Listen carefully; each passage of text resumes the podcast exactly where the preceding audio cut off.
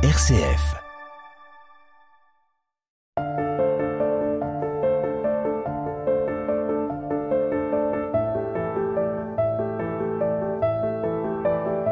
Le Covid, c'est pour tout le monde. Le confinement aussi. Livre comme l'air n'a pas pu entrer en prison comme prévu. Mais lire pour en sortir trouve des moyens ingénieux pour que le livre se faufile jusqu'aux cellules.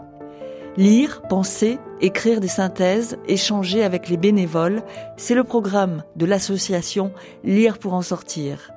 Elle procure à plus de 3000 personnes détenues des livres neufs.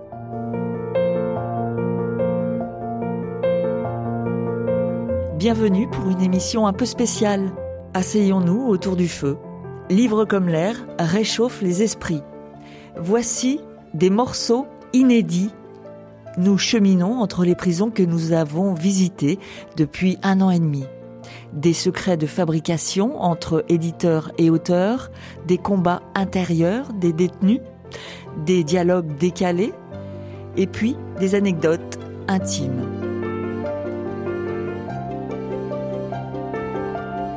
Livres comme l'air, des morceaux d'intimité, des extraits lus par des comédiens. Fermez les yeux, laissez-vous porter, et les auteurs ne sont pas toujours ce qu'on croit.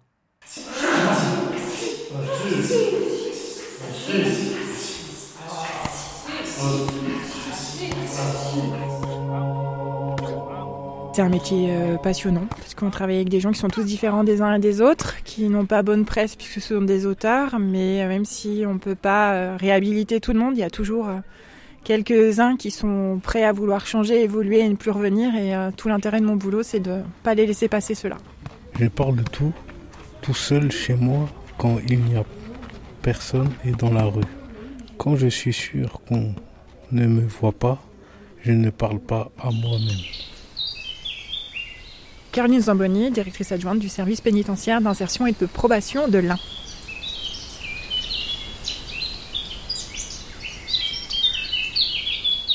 Les oiseaux du parc du château de Versailles, à deux pas, la prison des femmes.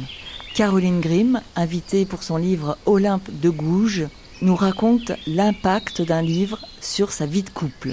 Et d'ailleurs, pourquoi s'est-elle mariée? Par amour, ça c'est sûr. C'était mon premier amour par envie de quitter mon, milieu familial, qui n'était pas si terrible que ça, mais j'avais quand même envie de le quitter, c'était un moyen de le quitter, sûrement aussi. Bref, je me retrouve mariée très jeune. Et le lendemain de mon mariage, je fais une dépression en me disant, mais qu'est-ce que j'ai fait? C'est parce que le mariage, c'est pour la vie, mais qu'est-ce que j'ai fait? Et donc, mon moyen de m'en sortir, donc de m'évader de ma vie qui ne me convenait pas, parce que c'était pas du tout pour moi, même si j'adorais mon mari, mais en plus c'est allé très vite en s'étiolant. Donc ça a été de de m'évader par la lecture et Proust. Je me suis évadée chez Proust, mais à tel point que je vivais avec lui et je rendais mon mari fou de jalousie parce que je parlais de Proust avec mon père et je parlais des, euh, de la duchesse de Guermantes et de la, cuisinière et du vicomte euh, euh, et du baron de Charlus et de machin. Et l'autre était fou de rage parce qu'il il, allait pas lire Proust et ça lui paraissait, ce qui est dommage, mais bon, c'est vrai que Proust, il faut rentrer dans son rythme de phrases longues et mais c'est d'une poésie, c'est d'une puis surtout moi j'ai eu l'impression de lire le livre de l'âme humaine. Je crois qu'on n'est jamais allé aussi loin dans l'exploration de l'âme humaine que Proust.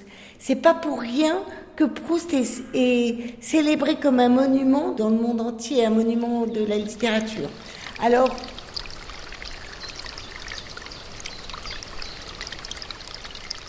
Cette obscure fraîcheur de ma chambre était, au plein soleil de la rue, ce que l'ombre est au rayon, c'est-à-dire aussi lumineuse que lui, et offrait à mon imagination le spectacle total de l'été, dont mes sens, si j'avais été en promenade, n'auraient pu jouir que par morceaux.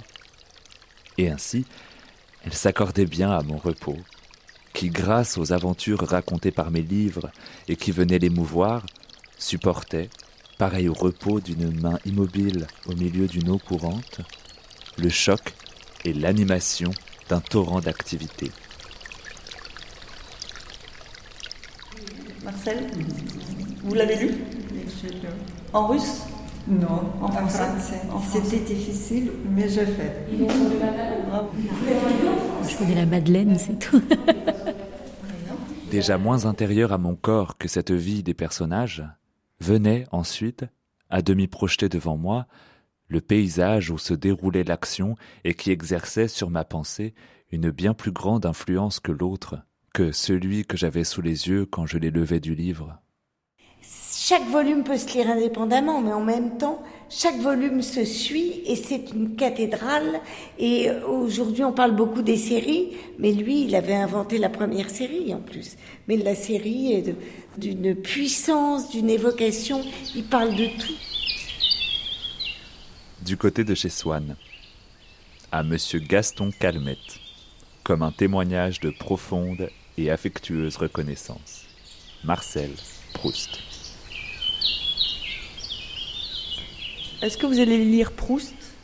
J'ai déjà lu Proust quand j'étais au collège et bah forcément j'étais un peu trop jeune pour comprendre je pense, les textes.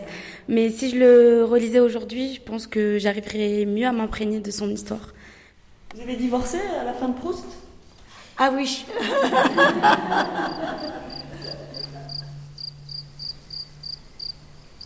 Ainsi s'enfuit la nuit dans la cellule des prisonniers. Nous sommes à Nanterre, avec des lecteurs intrigués par une bande dessinée à la manière du roman photo. Bonjour monsieur. Votre mépris assumé des syndicats et, des, corps, intermédiaires. Votre dédain pour les derniers de cordée ont conduit nombre de nos concitoyens à vous dire Stop, on n'y arrive plus. Un, livre comme ça, c'est un travail. Euh, c'est écrit deux ans d'enquête, mais en réalité, c'est si on met tout bout à bout euh, entre la première venue et maintenant, euh, ça fait plus de trois ans en fait que que ces histoires elles sont elles sont là et faire un livre, c'est pas c'est pas uniquement se contenter de l'écrire, c'est aussi derrière une transmission. Donc c'est ce qui me plaît, c'est que c'est enfin l'objectif de cet ouvrage, c'est aussi qu'il soit qu'il soit accessible à tous. On va en parler. La France des oubliés n'a cessé de vous interpeller. Ce livre est un prolongement de ce cri qu'il est impératif d'entendre. Vincent Jarousseau. Vincent Jarousseau. Donc cette forme du roman photo euh, documentaire ou de la bande dessinée photographique, elle présente beaucoup d'intérêt. Pour moi, elle, présente d'abord un intérêt par rapport au sujet que j'étudie et que je veux transmettre. Et en fait, euh, comme photographe, avant, j'étais extrêmement frustré de, de photographier des gens mais sans avoir la possibilité de retranscrire leurs histoires. Et le meilleur moyen que j'ai trouvé pour ça, en fait, c'était d'ajouter aux photos des bulles, comme dans une BD, en fait, mais sans mise en scène, et de retranscrire leurs paroles, puisque on vous l'a peut-être pas dit avant, mais ce que vous avez dans les, les bulles, ce sont des paroles, des textes que j'ai enregistrés, comme on est en train de le faire maintenant. Et derrière, on, on retranscrit. Enfin, je retranscris à l'écrit euh, une partie, pas tous les enregistrements, mais juste une partie. Et surtout, euh, une fois que j'ai fait cette retranscription et que je dois faire des choix, je reviens vers les protagonistes et il y a tout un travail de validation de leurs paroles. Oui, le PCI, patient, patient, tout le monde à mon niveau. Et c'est bon, quoi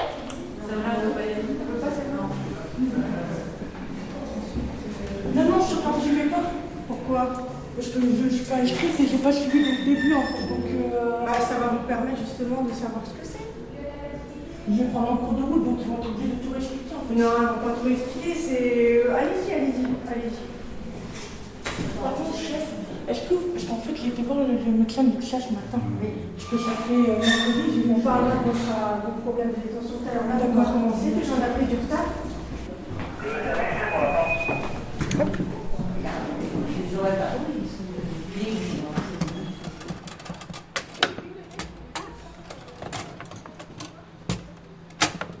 De Nanterre, nous filons à la prison de la Santé, pas loin du parc Montsouris.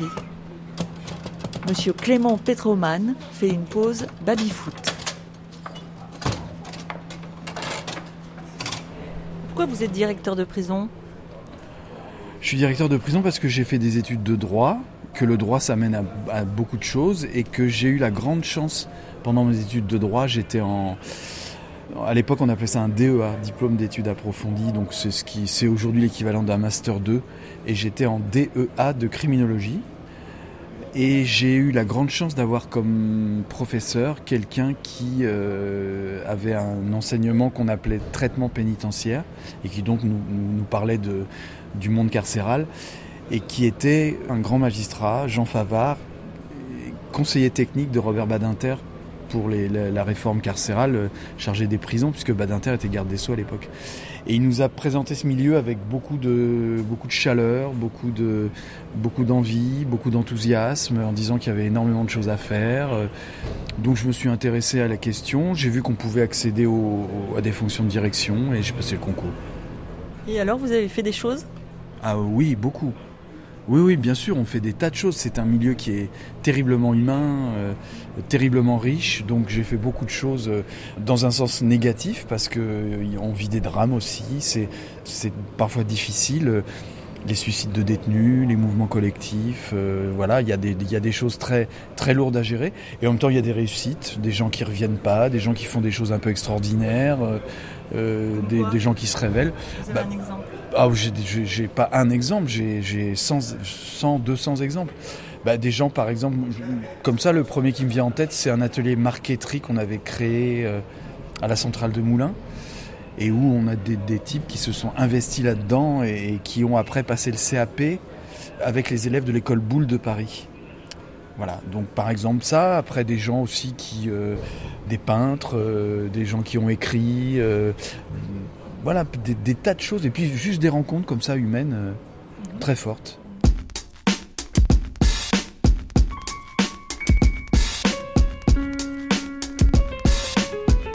Lire pour en sortir multiplie les rencontres auteurs et lecteurs en prison. Avant chaque début de séance, les détenus arrivent au compte-gouttes. Dans ces moments, il y a des dialogues un peu décalés. Samir donne des conseils de plomberie au directeur de la prison de la santé. Boys and girls, listen up. You can be anything in the world, and God we trust, an architect, doctor. Savoir, euh, hier, euh, tu as discuté avec le, le, directeur de la prison. Oui. Ça t'arrive souvent euh, C'est assez rare, mais en fait, pendant quelques semaines, euh, pendant le coronavirus, il a été organisé des réunions selon l'article 29, qui consultait les détenus euh, euh, bah, pour connaître euh, bah, leurs envies de, et savoir ce qui allait en détention pour eux, ce qui n'allait pas trop, prendre des mesures prendre des mesures ou pas et voir bah, ce qu'on en pensait et ainsi de suite et qu'on puisse relier aussi les informations qu'eux nous transmettaient aux autres détenus. Par exemple, euh, vous lui disiez que les, tuyaux, enfin la plomberie, ça n'allait pas du tout. Euh, oui, en fait, c'est que le souci, c'est qu'en fait, on a été entre guillemets euh, euh, réprimandé, enfin pas réprimandé, mais entre guillemets, on nous a avertis, on nous a mis en garde concernant les distanciations sociales, le fait de se laver plusieurs fois les mains, ainsi de suite. Mais euh, plusieurs fois, on a été, on a eu des grandes coupures d'eau. Donc euh, du coup, voilà. Et vous avez parlé plomberie Exactement. Ah, plomberie parce que je suis un professionnel de la plomberie. Et étant donné que bah, on a des grosses fuites, ainsi de suite, et je pense que la société qui vient, ben, elle gère pas trop, quoi. Mais pas, soit met pas le matériel qu'il faut, quoi, ou, ou soit elle n'est pas compétente. Mais pour qu'il y ait à chaque fois des fuites d'eau, des fuites d'eau, ainsi de suite, au bout d'un moment, c'est que c'est qu'il y a un gros problème. Alors que ça vient d'être fait, est-ce que vous pouvez me parler aussi des sous-sols? Ils ont mis du béton vous connaissez la surface et le... En fait, euh, j'ai pu voir la surface dans un reportage sur Planète, euh, sur la construction, euh, l'ingénierie qui a été faite. Euh, c'est bah, une structure qui a été bâtie sur 2 hectares. Or, pour des établissements similaires, il aurait fallu une surface minimum de à peu près 12 hectares, comme disait monsieur le directeur. Donc voilà, je pense que déjà ça a été des prouesses qui ont été dépassées. Hein.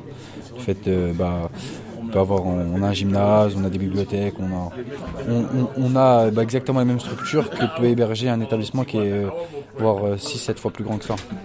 Mais vous avez donc un gymnase en sous-sol? On a un gymnase en sous-sol. Enfin, le grand regret qu'on a sur le gymnase, c'est qu'on a du mal à respirer, il, il n'est pas aéré du tout.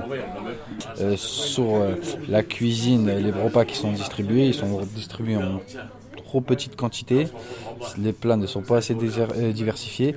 Ils, sont, euh, ils arrivent souvent froids et en bouillie. Non, sur ça, une personne euh, qui n'est pas assisté ou qui n'a pas de ressources, qui, dépend uniquement de, de la gamelle exactement, euh, je pense que c'est très très très dur pour elle.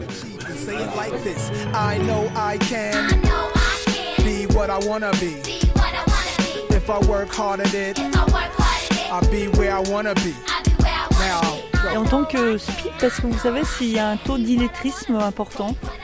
Alors, un taux d'illettrisme, euh, ça, l'éducation nationale pourra mieux vous le dire, mais on remarque malgré tout dans les prises en charge, Caroline Zamboni, qu'on a des personnes qui sont en difficulté avec l'écriture et la lecture. Donc, il y a tout le travail de l'éducation nationale pour les aider euh, à lire et écrire, les étrangers à intégrer la langue française.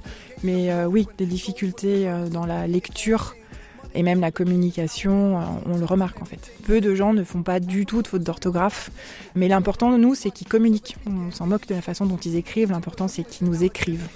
C'est vrai, mais il serait plus juste de dire qu'une partie de moi s'adresse à l'autre. Je me dis, tu vas y arriver.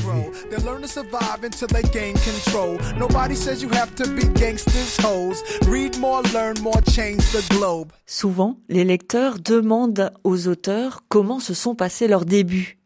Quand un écrivain se dit écrivain Delphine de Vigan. Je disais que j'avais publié mon premier roman en 2001.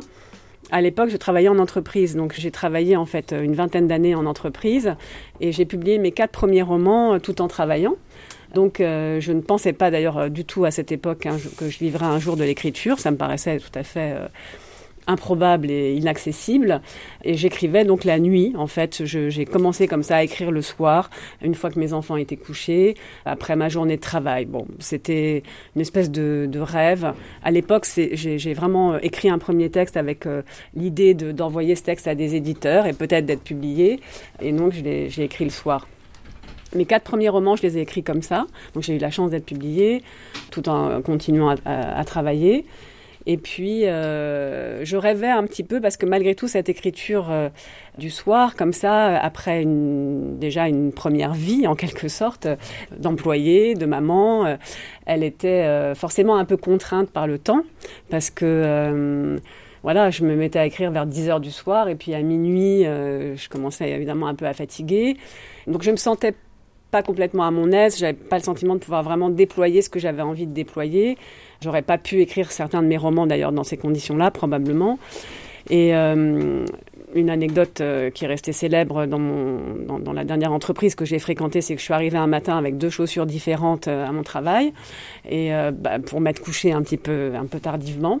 Et je m'en suis rendu compte en plus assez tard dans la matinée. Enfin, c'est même pas moi qui m'en suis rendu compte, c'est le directeur de l'informatique qui m'a dit, qui était un peu fétichiste de la chaussure, qui m'a dit, qui m'a dit, bah, Delphine, t'as pas les mêmes chaussures.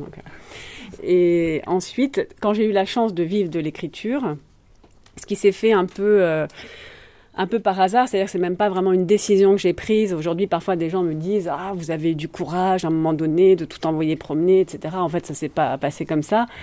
Euh, j'ai été licenciée de l'entreprise dans laquelle je travaillais depuis euh, 11 années.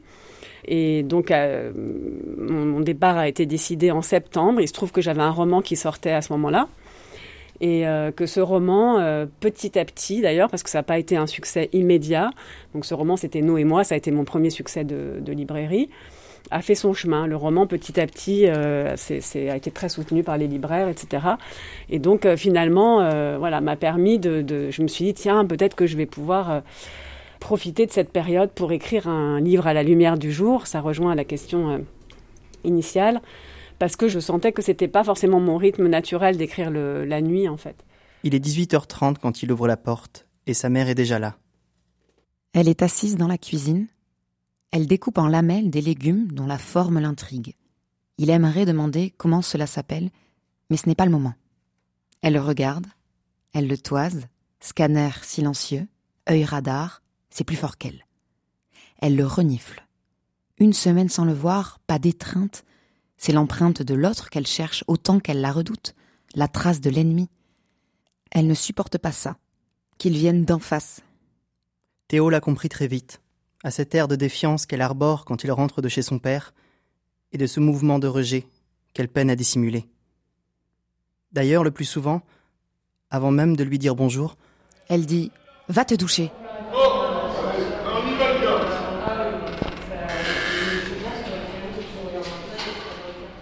Un lieu régi par les règles inconnues, où les vêtements mettent des semaines pour être lavés et où les objets s'égarent sans jamais réapparaître. Théo promet qu'il le reprendra la prochaine fois. Oui. Je vais dire mon nom, Ali. Livre comme l'air, l'émission littéraire en prison. Est-ce que vous pouvez m'ouvrir ici?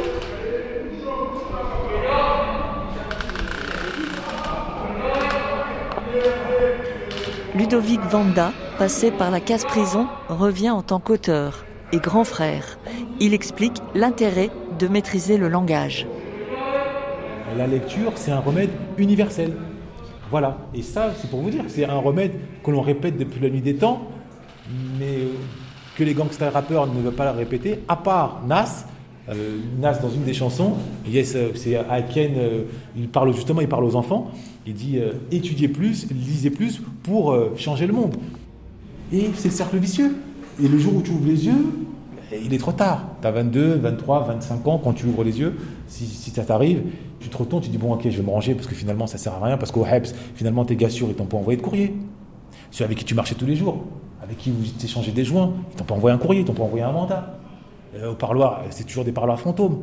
Donc tu t'aperçois que ah ouais, le, le concept, le délire, la MIF, euh, euh, l'équipe, il n'y a rien en vérité, à part ta mère euh, qui se casse le doigt à venir à 6h du matin à t'amener les vêtements que tu lui as demandé. Ou euh, ton frère. Mais euh, tes fameux gars sûrs avec lesquels tu descendais, tu allais faire, euh, tu allais euh, faire des boules etc., ils sont pas là. Donc ça, tu t'en aperçois quand tu as 23, 24 ans. L'ennui, c'est que tu as perdu du temps, tu n'as pas la, des compétences sociales, donc tu reçois un appel de la NPE ou de Manpower, on te dit oui, monsieur machin, ok, euh, vous avez un travail, Ah, allez à 4h du matin à Rungis, euh, il y a des palettes qui vous attendent là-bas, Euh, allez, bon courage. Bon, c'est un choc quand même assez, assez violent, surtout si tu estimes avoir des capacités intellectuelles, mais que tu n'as pas su exploiter. Alors au début, tu dis, bon, je vais pas retourner dans le mauvais, je vais me battre, en plus, je viens d'avoir un enfant éventuellement, je vais réussir. Tu vas y aller, tu vas y aller une fois, tu vas y aller deux fois, au bout de trois fois, il y a des chances que tu, que tu craques, parce que c'est pas facile, parce que c'est pas simple, surtout quand tu estimes être passé à côté de ta vie. Et c'est comme ça que beaucoup ont jeté l'éponge et reviennent, hélas, en arrière, et après, c'est la descente aux enfers, parce que tu te fais arrêter une deuxième fois, et ainsi de suite. Regardez le cas de Redouane Faïd. Voilà. Ce que j'essaye de dire dans l'ouvrage, et je te rejoins parfaitement, c'est que la cité peut te permettre de réussir, mais dans un laps de temps assez réduit. C'est l'illusion de l'adolescence. 15, 25 ans, 30 ans grand max. Tu te dis, oh, j'ai réussi ça. Mais moi, je parle de l'après, sur le long terme. Là où la réalité te rattrape, où soit tu payes euh, ce que tu as fait par le passé, ou soit finalement, ben, tu peux pas faire de la musique toute ta vie, à part euh, quelques rares exceptions. Il faut te recycler. Et là, c'est déjà beaucoup moins évident. Il y a beaucoup euh, d'exemples de types qui étaient en haut de l'affiche et qui aujourd'hui, on les retrouve dans des situations difficiles. Je n'ai pas envie de pointer des doigts qui que ce soit. De quel moment on peut se dire que la cité elle va, elle va plus le rattraper À partir du moment où on va se dire que la cité de. Elle ne peut plus le rattraper Ou ah bien oui. que ça a plus d'impact Parce que Soprano, il est âgé. Oui. Et là où il en est, c'est grâce à la cité. D'accord Est-ce que tu penses vraiment que Soprano, lui-même d'ailleurs le dit, hein, a connu euh, vraiment une Kaira attitude? Mais, mais ça n'a jamais été un dealer. Et là, il a, il a grandi, ses parents, ils avaient les moyens, il n'a jamais, il a jamais, il a jamais eu besoin de. Il n'a jamais eu besoin d'argent ou quoi que ce soit. Carrément, il est allé en prison, sa mère lui a, proposé des aides financières, il a refusé, c'était juste peut-être pour avoir de l'inspiration ou quelque chose. C'est peut-être une expérience de la vie qu'il voulait vivre. C'est pas forcément la, cité, c'est peut-être son choix personnel à lui. D'accord Alors, ça peut être son choix personnel. Je vais devenir ce que j'aurais dû être. Euh, nique sa mère, la réinsertion.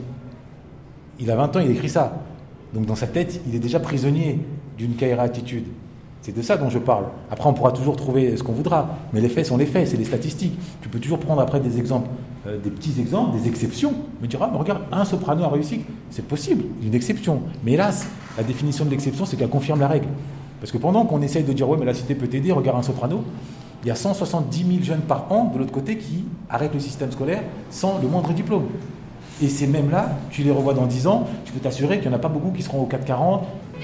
Be. Boys and girls, listen up. You can be anything in the world, and God we trust. An architect, doctor, maybe an actress, but nothing comes easy. It takes much practice. Like I met a woman who's becoming a star. She was very beautiful, leaving people in awe. Singing songs, Lena Horne, but the younger version hung with the wrong person. Got a strung on that heroin, cocaine, sniffing up drugs, all in the nose. Could have died so young, now looks ugly and old. No fun, cause now when she reaches for hugs, people hold their breath. Cause she smells of corrosion and death. Watch the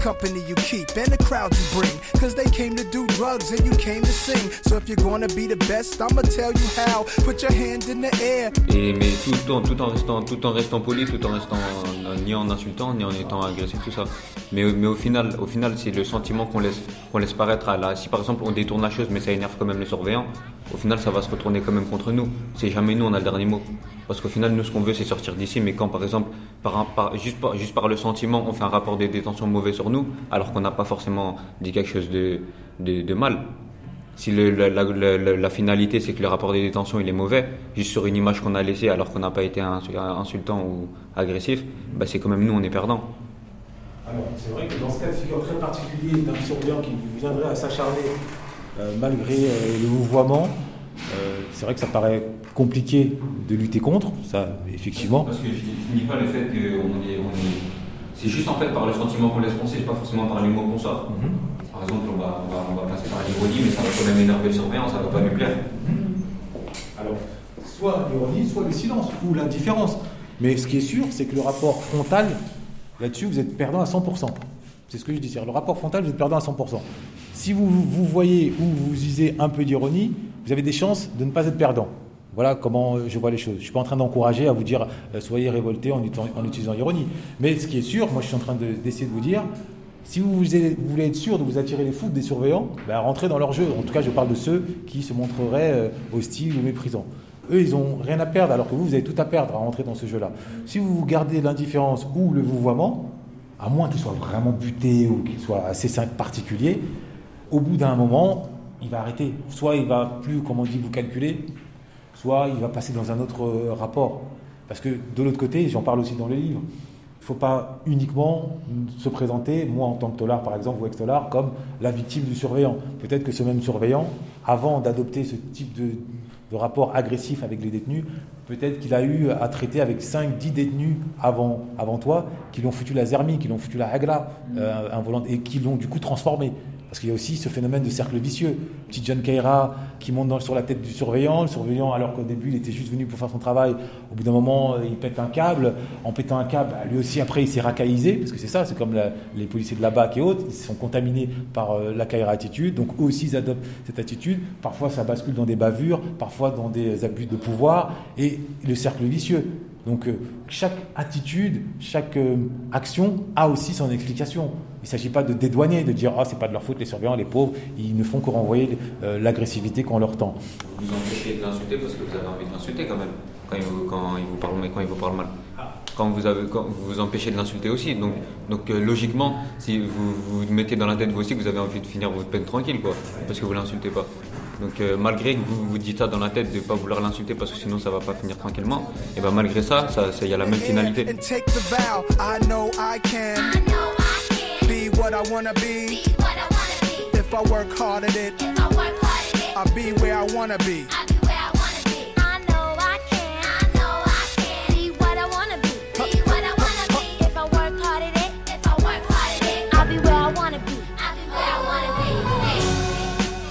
Excroissance de l'existence, le livre est lié à des moments de vie.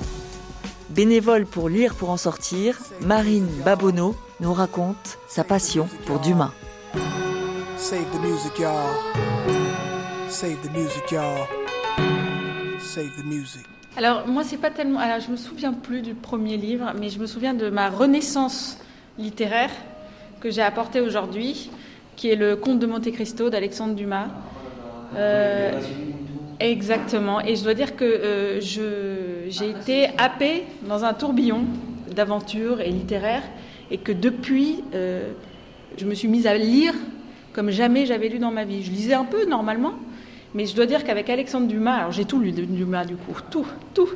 Euh, mais l'histoire particulièrement du conte de Monte Cristo m'a enchantée, bouleversée, je ne décrochais pas et je, ne supportais plus d'avoir autre chose à faire que de lire mon livre et j'étais exaspérée dès qu'on venait me parler ou qu'il fallait vivre euh, parce qu'il faut faire d'autres choses dans la journée. Et voilà, c'était une vraie renaissance littéraire.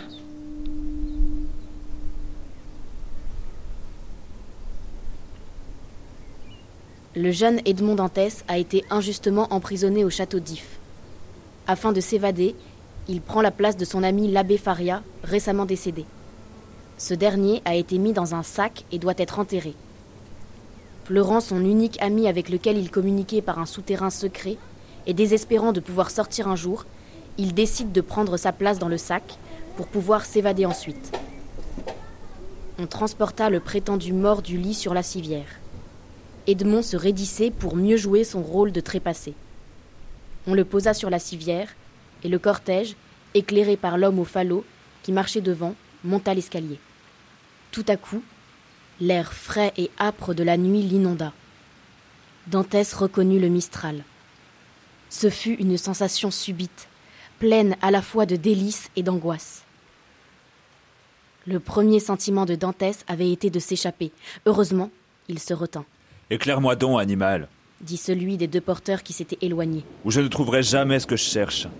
L'homme au falot obéit à l'injonction, quoique, comme on l'a vu, elle fut faite en termes peu convenables. Que cherche-t-il donc? se demanda Dantès. Une bêche sans doute. Une exclamation de satisfaction indiqua que le fossoyeur avait trouvé ce qu'il cherchait. Enfin, dit l'autre. Ce n'était pas sans peine. Oui, répondit-il. Mais il n'aura rien perdu pour attendre. À ces mots, il se rapprocha d'Edmond, qui entendit déposer près de lui un corps lourd et retentissant. Au même moment, une corde entoura ses pieds d'une vive et douloureuse pression. Eh bien, le nœud est-il fait? demanda celui des fossoyeurs qui était resté inactif. Eh bien fait, dit l'autre. Je t'en réponds. En ce cas, en route. Et la civière soulevée reprit son chemin.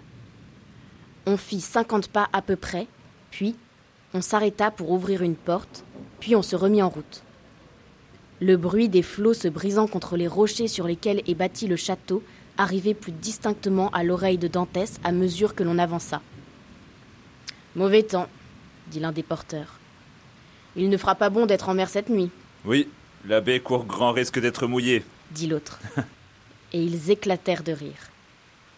Dantès ne comprit pas très bien la plaisanterie, mais ses cheveux s'en dressèrent pas moins sur sa tête. Bon, nous voilà arrivés, reprit le premier. Plus loin, plus loin, dit l'autre. Tu sais bien que le dernier est resté en route, brisé sur les rochers, et que le gouverneur nous a dit le lendemain que nous étions des feignants. On fit encore quatre ou cinq pas en montant toujours, puis Dantès sentit qu'on le prenait par la tête et par les pieds et qu'on le balançait. Une, deux, trois. En même temps, Dantès se sentit lancé, en effet, dans un vide énorme, traversant les airs comme un oiseau blessé, tombant, tombant toujours avec une épouvante qui lui glaçait le cœur. Quoique tiré en bas par quelque chose de pesant qui précipitait son vol rapide, il lui sembla que cette chute durait un siècle. Enfin, avec un bruit épouvantable, il entra comme une flèche dans une eau glacée qui lui fit pousser un cri, étouffé à l'instant même par l'immersion.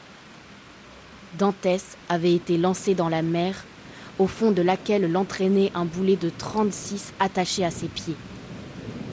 La mer est le cimetière du château d'If.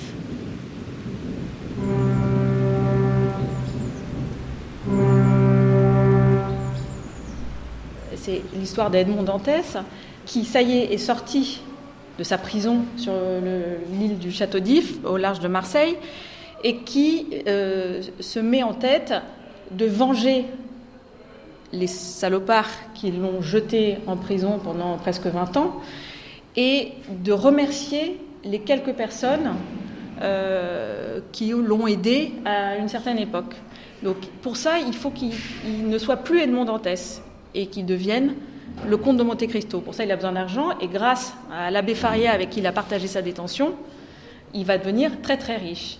Et c'est juste le passage où justement Edmond Dantès devient le comte de Monte Cristo et, maintenant, dit l'homme inconnu, adieu bonté, humanité, reconnaissance, Adieu à tous les sentiments qui épanouissent le cœur.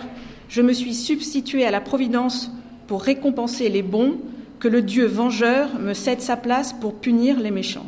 À ces mots, il fit un signal, et comme s'il n'eût attendu que ce signal pour partir, le bateau prit aussitôt la mer. Et là commence l'aventure qui a déjà commencé.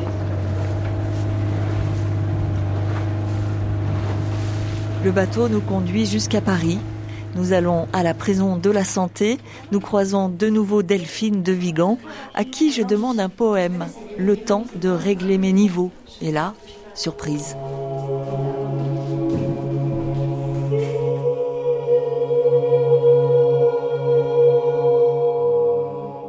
Euh, oui, euh, un poème par cœur. Euh, noir de loupe, grêlé, les yeux cerclés de bagues vertes, les doigts boulus crispés à leur fémur, le sinciput plaqué de hargnosité vague. Euh, ils sont nanas des.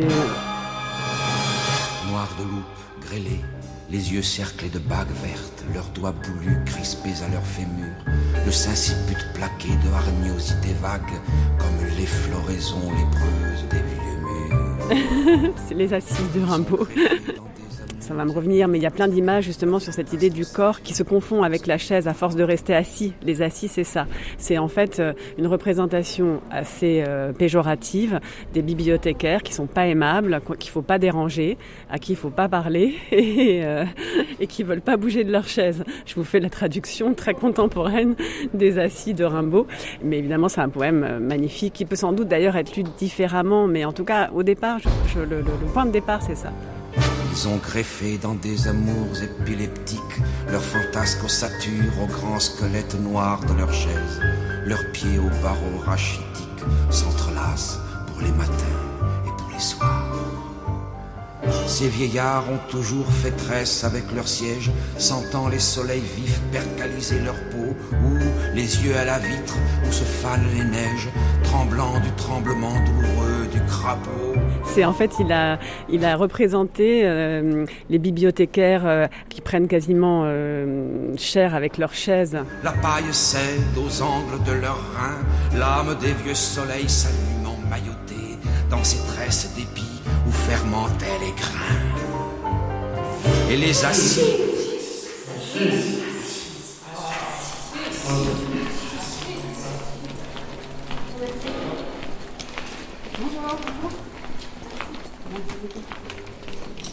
C'est le combat des bibliothécaires, avoir du silence pour qu'on puisse lire dans le silence. Et justement, c'est une vraie bibliothèque euh, dans cette euh, prison des femmes à Versailles? Oui, c'est une vraie bibliothèque et c'est un vrai troisième lieu, comme on en parle beaucoup, puisque c'est euh, le seul lieu où euh, elles rencontreront pas de, de surveillante, où on peut lire, on peut regarder des films, on peut écouter de la musique, on peut partager, échanger. Et euh, c'est très spécifique parce que c'est une maison d'arrêt. Donc on est, si on ne sort pas de sa cellule, on peut rester jusqu'à 24 heures enfermé dans une pièce. Donc ça permet aux jeunes femmes, ou quand il fait pas beau, qui ne vont pas en promenade, de sortir de leur cellule et de, de voir du monde. Et dans quel état d'esprit elles arrivent dans cette bibliothèque? Alors la bibliothèque, c'est un lieu où euh, on se détend. C'est très très rare qu'il y ait des bagarres. On se détend. Généralement, euh, on vient avec un courrier et on pleure. Donc j'ai toujours au bout du bureau euh, ce qu'il faut pour essuyer les pleurs. Et euh, non, on, on, y vient apaisé. On y vient apaisé et euh, voilà, on passe des bons moments généralement. Et on vient chercher des livres avant, avant tout. Et vous, qui êtes-vous? Alors moi, je suis détenue ici depuis maintenant six ans. Et euh, grâce à ça fait à peu près quatre ans que je tiens le poste de bibliothécaire. Et grâce à ça, j'ai pu passer un diplôme d'auxiliaire de bibliothécaire avec l'association des bibliothécaires de France. On a un partenariat avec la bibliothèque municipale de Versailles. Une fois par semaine, ils viennent nous voir. On leur donne une liste d'ouvrages qu'on aimerait avoir. Donc généralement, euh, c'est les ouvrages les plus récents qui sont sortis ou euh, des films qui viennent de sortir en DVD pour vraiment ne pas proposer de vieux ouvrages. Mmh. Et la semaine d'après, ils nous ramènent euh, ce qu'on leur a demandé, si c'est disponible, bien entendu. Quel est le livre qui marche en ce moment? Alors en ce moment, on en a un qui s'appelle La pyramide des besoins humains de Caroline Solé. Je sais pas, je pense que j'écorche son nom de famille, mais c'est quelque chose comme ça. Et on a eu, euh, c'est un vieux bouquin qui a été réédité par les éditions de Monsieur Toussaint Louverture, qui s'appelle Personne de gagne de Jacques Black.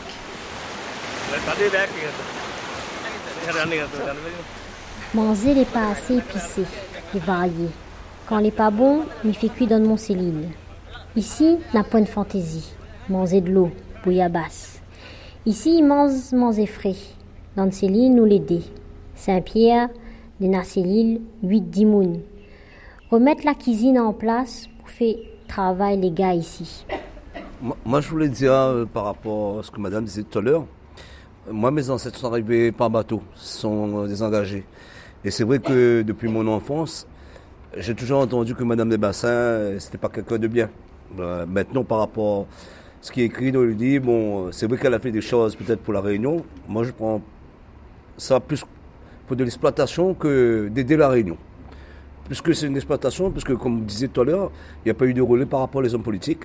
Donc, euh, moi, pour moi, personnellement, euh, ça continue. Et si elle avait vraiment fait quelque chose pour la Réunion, euh, son nom aurait été. On aurait dû parler de Madame des Bassins, ne pas enlever son nom au niveau de, des noms, hein, au niveau de la France, ça. Voilà. Est-ce que vous pouvez nous expliquer ce que sont les engagés? Mais c'était dans la période de, la colonisation. Hein. mes ancêtres ont été appelés de, de, de laine. Il y a eu d'autres ancêtres aussi, hein, de Madagascar, des autres pays, hein. mais c'était plus pour de l'exploitation agricole, tout ça. Et par la suite, j'ai appris aussi que euh, au Nazaré, que soi-disant on disait que c'était des engagés, mais en fait, quand ils vivaient dans le même camp avec les Malgaches, tout ça. Donc, euh, c'est engagé, c'était un nom. Mes ancêtres étaient aussi des esclaves. Le 20 décembre, pour moi, c'est la fête. Euh, on dit la fête CAF, mais c'est la fête des, esclaves, des engagés, tout ça. Les engagés, c'est suite à l'abolition de l'esclavage. Suite à l'abolition de l'esclavage euh, en 1848, si je ne dis pas de sottises, les, gros propriétaires blancs ont été obligés de trouver un autre moyen d'avoir euh, des moyens humains à bas coût.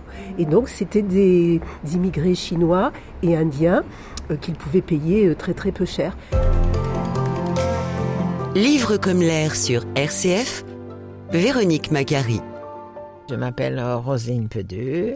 Donc, dans cette maison d'arrêt, j'en connais quelques-uns. Je ne les connais pas tous, évidemment, parce qu'au total, il y a 650, plus de 650 détenus. Donc, il est évident que, même divisé en quatre, ça fait beaucoup de monde.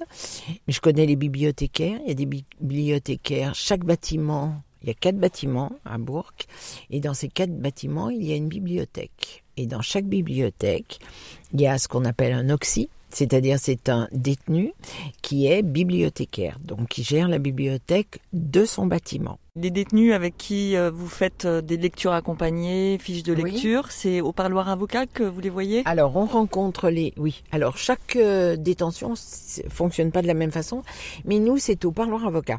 Donc on a notre liste de détenus qui sont inscrits au programme et ils viennent rencontrer le bénévole qui est référent, qui les accompagne et ils viennent les rencontrer au parloir avocat. Oui. Vous pouvez nous, nous décrire cette rencontre? Le parleur avocat, c'est comme euh, vous et moi, euh, ici, euh, face à face. Il y a pas de... Oui, il y a une fenêtre, mais qui donne sur l'extérieur.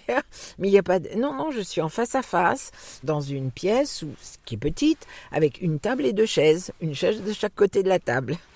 Voilà, on, on se rencontre, mais c'est la même conversation qu'avec vous. Je vais dire bonjour monsieur, bonjour madame, et après on noue quand même une, relation. À partir de ce livre, par exemple, si on lit pour ceux qui, sont des lecteurs, euh, j'allais dire, débutants, on lit par exemple L'homme qui plantait des arbres de Giono. Hein. Alors cet homme qui plantait des arbres, c'est Gallimard euh, à partir de, de, de... À cinq heures de marche de là, je n'avais toujours pas trouvé d'eau et rien ne pouvait me donner l'espoir d'en trouver il me sembla apercevoir dans le lointain une petite silhouette noire, debout. Je la pris pour le tronc d'un arbre solitaire. À tout hasard, je me dirigeai vers elle. C'était un berger.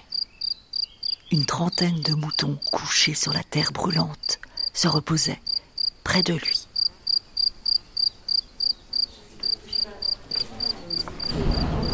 dès que je vois que j'apporte le journal, j'apporte des livres, je ne manque pas une occasion, et je leur parle de la bibliothèque. Et je leur demande, est-ce que vous avez accès à la bibliothèque euh, euh, Avec quelle périodicité euh, Il faut vraiment favoriser ça. Qu'ils aient... Vous savez qu'il y a des bibliothèques hein, à la santé. Spicilège. Spicilège. Spicilège. Alors, Jean-Baptiste. C'est Jean-Baptiste. Déjà, je viens de commencer ici, à la bibliothèque de la santé, à la prison de la santé. Moi, je suis embauché donc par l'association Dire pour en sortir. Anciennement, moi, j'étais bibliothécaire donc à la BPI à Beaubourg. Et donc j'ai été recruté maintenant pour m'occuper de, ces bibliothèques ici. Bah, c'est à la fois la gestion des, auxiliaires de bibliothèque qui travaillent avec moi. Donc ce sont des, détenus qui sont du coup euh, embauchés en fait par la prison pour fournir l'activité de bibliothécaire. Donc à la fois les, encadrer, leur trouver des, choses à faire, avoir donc un lien avec euh, l'administration pénitentiaire pour justement euh, discuter un peu des problèmes d'accès, des problèmes de, euh, de, consultation, de choses comme ça. Enfin voilà, sachant que évidemment euh, tous les problèmes sont amplifiés ici par rapport à, l'extérieur. Mais bon, on arrive quand même à, trouver pas mal de solutions. est-ce qu'on s'occupe d'une bibliothèque de la même manière à Beaubourg qu'à la santé? Est-ce que vous avez les mêmes objectifs? Les objectifs, oui, on a les mêmes, c'est-à-dire de, de favoriser l'accès à la lecture le plus possible. Ensuite, euh, ben, en, fin de compte, non, c'est quasiment les mêmes. Hein. Quand on est euh, à Beaubourg, euh, on a envie d'attirer le plus de monde possible pour que le maximum de lecteurs soient présents et puissent bénéficier d'un équipement donc de qualité, un fonds renouvelé. et ici, c'est un peu la même chose. Hein. Et bien sûr, il y a une dimension différente parce que la lecture en prison, elle a un sens qui est complètement différent qu'à l'extérieur. Il y a une attention qui est beaucoup plus portée au texte ou au temps de lecture et, aux sujets aussi qui sont lus. On m'a souvent dit je ne lirai pas les mêmes choses à l'intérieur qu'à l'extérieur en fait. Il y a des exemples? En fait c'est tout ce qui concerne les textes qui sont un peu durs, un peu euh, difficiles ou qui peuvent rappeler des situations euh, vécues. Les gens ont plus envie d'avoir des textes euh, sur l'évasion on va dire, sur du suspense ou des polars, des choses comme ça. Mais tout ce qui est sujet un peu lourd, on m'a déjà fait la réflexion qui est assez drôle. On m'a dit euh, sur une plage avec euh, un cocktail, je le lirais, mais ici, euh, emprisonné, c'est un peu difficile. Donc c'est ça la différence. Bonjour monsieur. Bonjour. Enfin, re. Le président, monsieur le président. Monsieur le président. Bien, sûr, vous n'êtes pas loin s'en faut, le seul et unique responsable du mouvement qui secoue notre pays.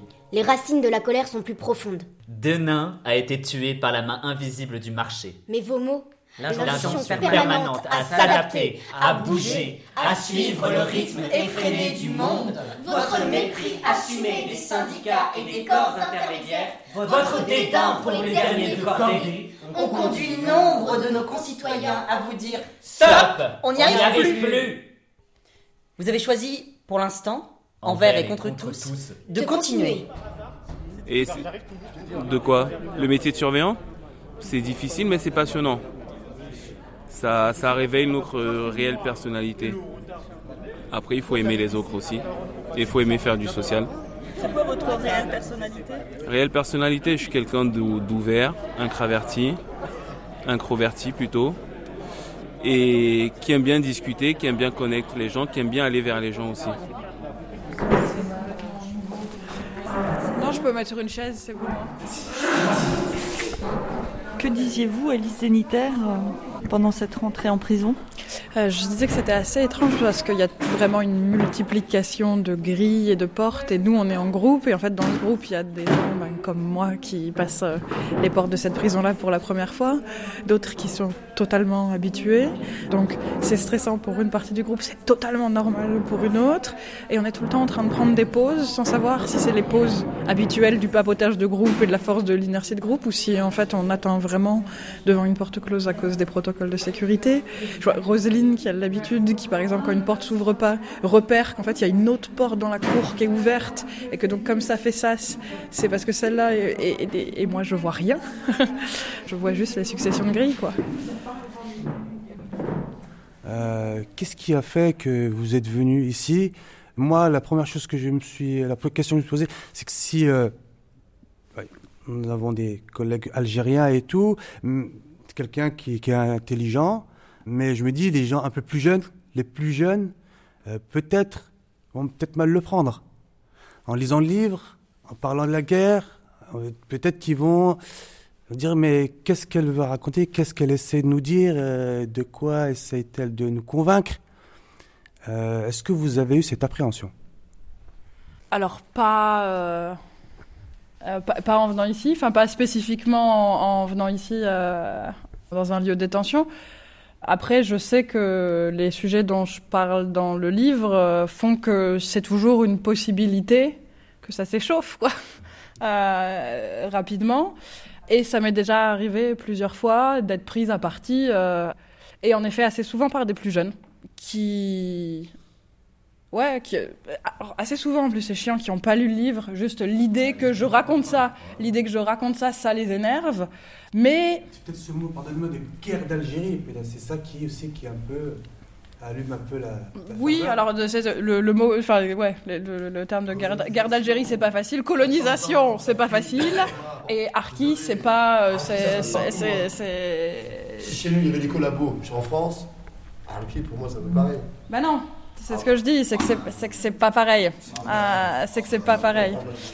Mais non, mais vous lirez, c'est pour ça. Mais et pourquoi en détention? Ouais, pardon. Euh, alors d'abord pour finir, euh, ça me fait pas peur de d'avoir à répondre à des arguments un peu énervés pour peu que, pour peu que la, personne soit quand même euh, capable de les entendre. Et ça, j'aime bien, en fait. J'aime bien les, petits mecs qui se chauffent et ils me prennent à partie et ils pensent que ils m'ont complètement défoncé, que je vais rien pouvoir répondre et que je suis au sol. Et puis là, je leur dis, bah non, en fait, vous vous rasseyez, vous vous écoutez, puis je vais vous dire pourquoi votre intervention, elle a aucun sens. Genre ce mot-là, ce machin, c'est, enfin, vous pensez que vous savez ce que c'est, vous savez pas ce que c'est, c'est ça les statistiques, c'est ça la réalité de la colonisation, etc. Et puis après, on discute et c'est bien. Donc, euh, si j'avais à le faire euh, toutes les minutes de tous les jours, je pense que ça me fatiguerait énormément. Mais il y a ça aussi, en tant qu'écrivaine, je peux décider de quand je sors faire des rencontres, quand j'ai l'énergie de le faire, et quand j'ai l'énergie de le faire, j'ai l'énergie aussi d'aller m'engueuler. Donc, euh, C'est votre première incarcération littéraire? C'est ma première incarcération littéraire. non, non. Et ça, ça, en fait, ça fait longtemps que ça fait longtemps que je voulais intervenir en milieu carcéral. Je pense que c'est hyper important. Ben, non, mais c'est. Enfin, en fait, vous, vous continuez. Pas tous les auteurs, il y, en a qui le font. Parce qu'il y a d'autres auteurs qui sont venus. Bah mais pas, pas tout le monde penserait euh, directement hop, je vais présenter mon livre à des détenus. C'est pas le premier truc qui vient, et c'est normal, hein, c'est pas de leur faute, c'est tout à fait normal. C'est pour ça que je vous dis merci. À vous et à tous les auteurs qui font l'effort de venir. Ouais, et puis à l'assaut qui organise ça aussi. Un grand merci. merci à tous. Euh, ah, merci à tout le monde. Alors moi, avant, d'avoir lu votre livre, euh, je, connaissais euh, euh, je connaissais pas vraiment ce que c'était. Mais pour moi, euh, si je disais un Algérien, euh, t'es un Harki, c'était la pire des insultes que je pouvais lui dire. Et aujourd'hui encore, vous dites ça en bâtiment à quelqu'un, sortant en promenade, vous rentrez avec les pompiers. Hein. Ah, c'est parce qu'on sait pas. C'est même pas kabyle. C'est même pas kabyle. C'est une, une espèce de, de, de, mariage bizarre entre les langues. C'est vraiment, c'est le produit de la colonisation. Ça n'existe dans aucune des langues. Ça ne se décline dans aucune des langues. C'est très très bizarre.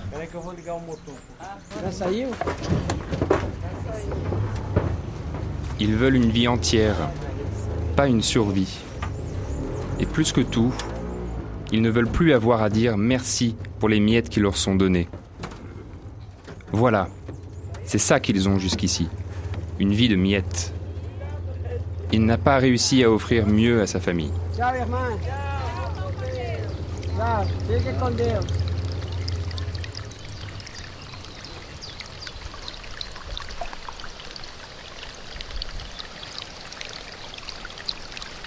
Du côté de chez Swan. Longtemps, je me suis couché de bonne heure. Parfois, à peine ma bougie éteinte, mes yeux se fermaient si vite que je n'avais pas le temps de me dire je m'endors. Et une demi-heure après, la pensée qu'il était temps de chercher le sommeil m'éveillait. Je voulais poser le volume que je croyais avoir dans les mains et souffler ma lumière. Marcel Proust. Livre comme l'air, avec l'association Lire pour en sortir et le soutien de la Fondation Groupe ADP.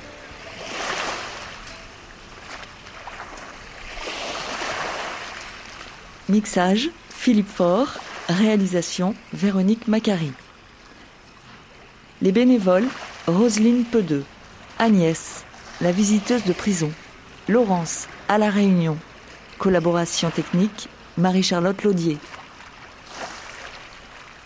Les travailleurs pénitentiaires, Bruno Clément Petroman, Caroline Zamboni. Et les surveillants. Lire pour en sortir avec Jean-Baptiste de Voissou et Marie-Pierre Lacabarate.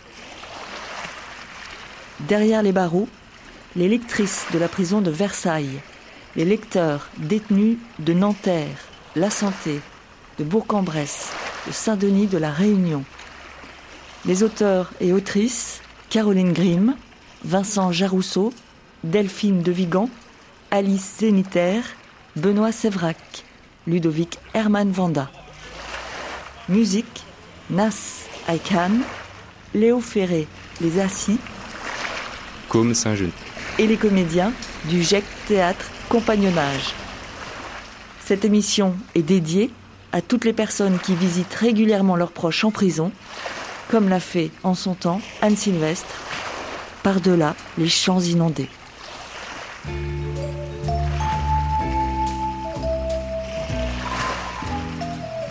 Par les champs inondés, tu viendras me chercher et nous irons glisser léger de sol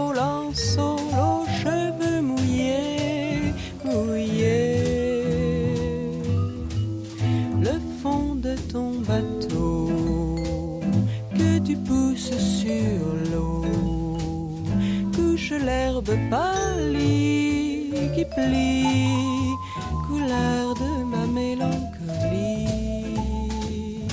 Les grenouilles par mille sur le miroir fragile font un bruit léger dans leur vive plongée. Et sous notre sillage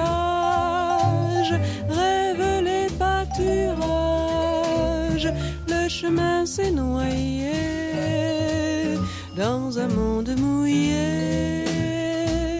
Attends te regarder par les champs inondés. Je vois se dédoubler,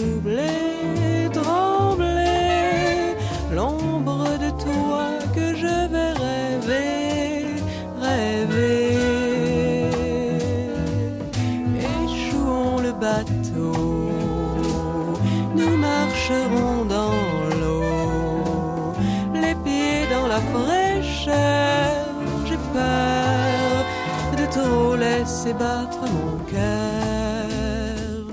Un pli horizontal déchire le cristal et sous le bruissement des peupliers d'argent, j'ai le cœur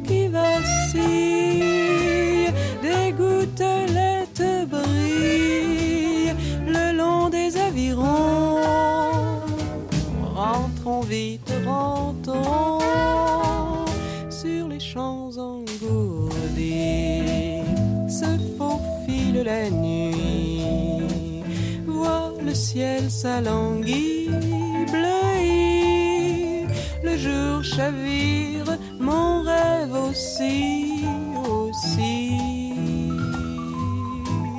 À quoi bon s'attarder sur les champs inondés?